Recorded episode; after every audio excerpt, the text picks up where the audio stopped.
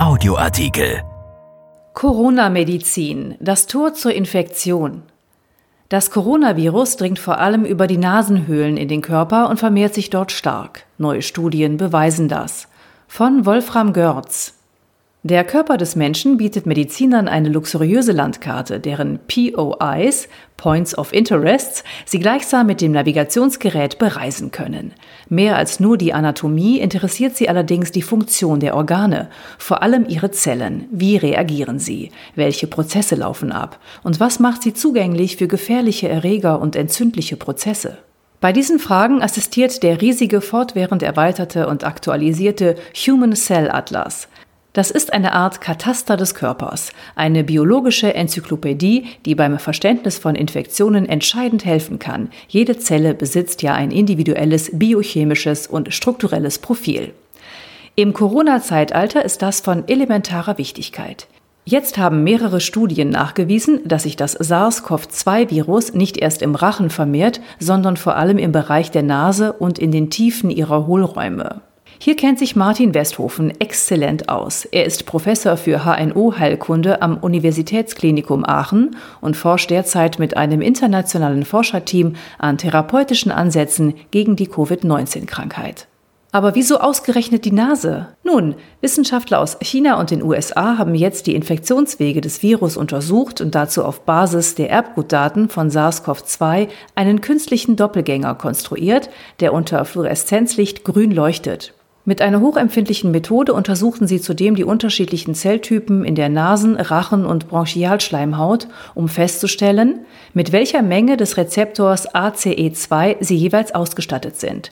Dieser Rezeptor, sagt Westhofen, ist bei Covid-19 von hoher Bedeutung, denn das Virus nutzt ihn als Andockstelle, um ins Innere der Zelle zu dringen. Spannend ist nun aber die Tatsache, dass die Dichte an ACE2-Rezeptoren entlang der Strecke von den oberen zu den unteren Atemwegen abnimmt. Das heißt, in den Zellen der Nasenschleimhaut sind mehr Rezeptoren vorhanden als in den Zellen des Rachens und der Bronchien. Das verwundert auf den ersten Blick, denn Covid-19-Patienten klagen in der Anfangsphase ihrer Erkrankung normalerweise häufiger über Halsschmerzen als über Schnupfen. Dennoch, die Nase ist in jedem Fall die wichtigste Eintrittspforte für das Coronavirus, sagt Martin Westhofen. Und wenn sich Viren in der Nase massiv vermehren, gibt sie die Erreger beim Ausatmen auch wieder frei, und zwar in beträchtlicher Menge. Das hat an dem Berufsstand der HNO-Ärzte in der jüngsten Vergangenheit selbst einige Probleme bereitet. Westhofen berichtet von Chirurgen, die durch die Nase an der Schädelbasis operierten und plötzlich mit dem gesamten HNO-Team infiziert waren. Ihr Patient litt an Covid-19.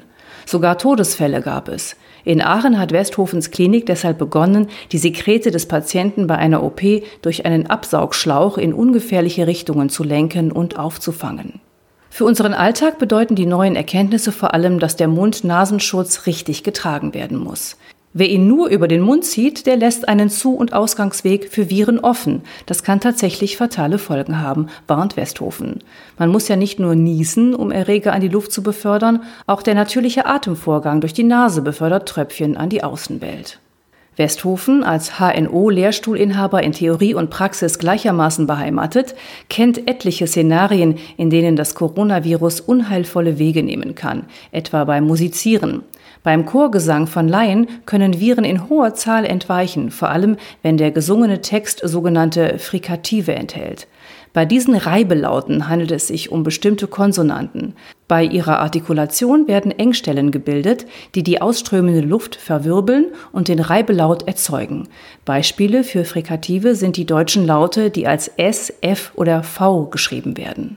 Dass die Nase als Ventilator für Keime in alle Richtungen fungiert, interessiert nicht nur die HNO-Ärzte, sondern auch die Infektionsmediziner.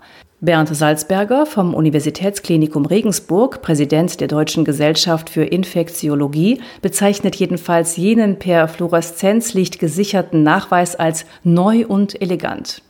Zusammen mit den Daten aus den Gewebeproben werde damit sozusagen ein Bild der Infektion entworfen. Zu Beginn wird die Nasenschleimhaut infiziert, dann kommt es am ehesten durch Aspiration von Schleim zur Infektion der Lunge. Allerdings sei auch der andere Weg, eine direkte Infektion der Lunge, denkbar.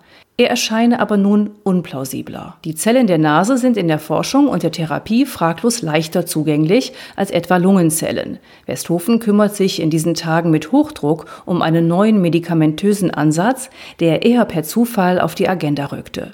Zu Beginn der Covid-19-Pandemie beschäftigte er sich auch mit der Frage, ob Cortisonspray für manche OP-Patienten nicht gefährlicher werden könnten. Sie waren mikrochirurgisch operiert worden, weil sie an einer chronischen Entzündung der Nasenhöhlen und vielen Nasenpolypen litten. In der Fachsprache heißt die kombinierte Erkrankung kurz CRSWP, zur Sanierung und zur Langzeittherapie werden sie mit kortisonhaltigem Nasenspray behandelt. Es hemmt das Wachstum von Polypen, ohne Risiken für Corona-Patienten zu bergen. Nun weiß Westhofen, dass jener ACE2-Rezeptor nicht nur bei Covid-19, sondern auch bei CRSWP aktiviert ist. Jetzt will er in einem internationalen Team erforschen, ob es zwischen beiden Erkrankungen Parallelen gibt und ob ein bestimmtes Cortisonspray, nämlich Cyclesonid, tatsächlich die Vervielfältigung der SARS-CoV-2-Viren, die sogenannte RNA-Replikation, hemmt. Eine japanische Studie hatte erste Hinweise darauf gegeben. Westhofen sagte, Unsere Studienergebnisse sollen auch dazu dienen, die entzündlichen Vorgänge im Rahmen der schweren Erkrankung bei Covid-19-Infizierten und akut Erkrankten mit den Folgen des Multiorganversagens besser zu verstehen. Und wir wollen schauen, ob sich hieraus Therapiekonzepte ableiten lassen.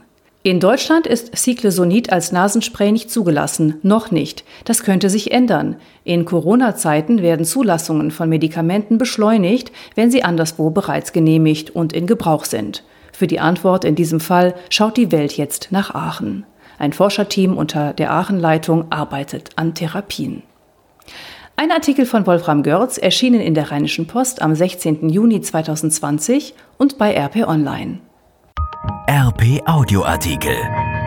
Ein Angebot von RP Plus.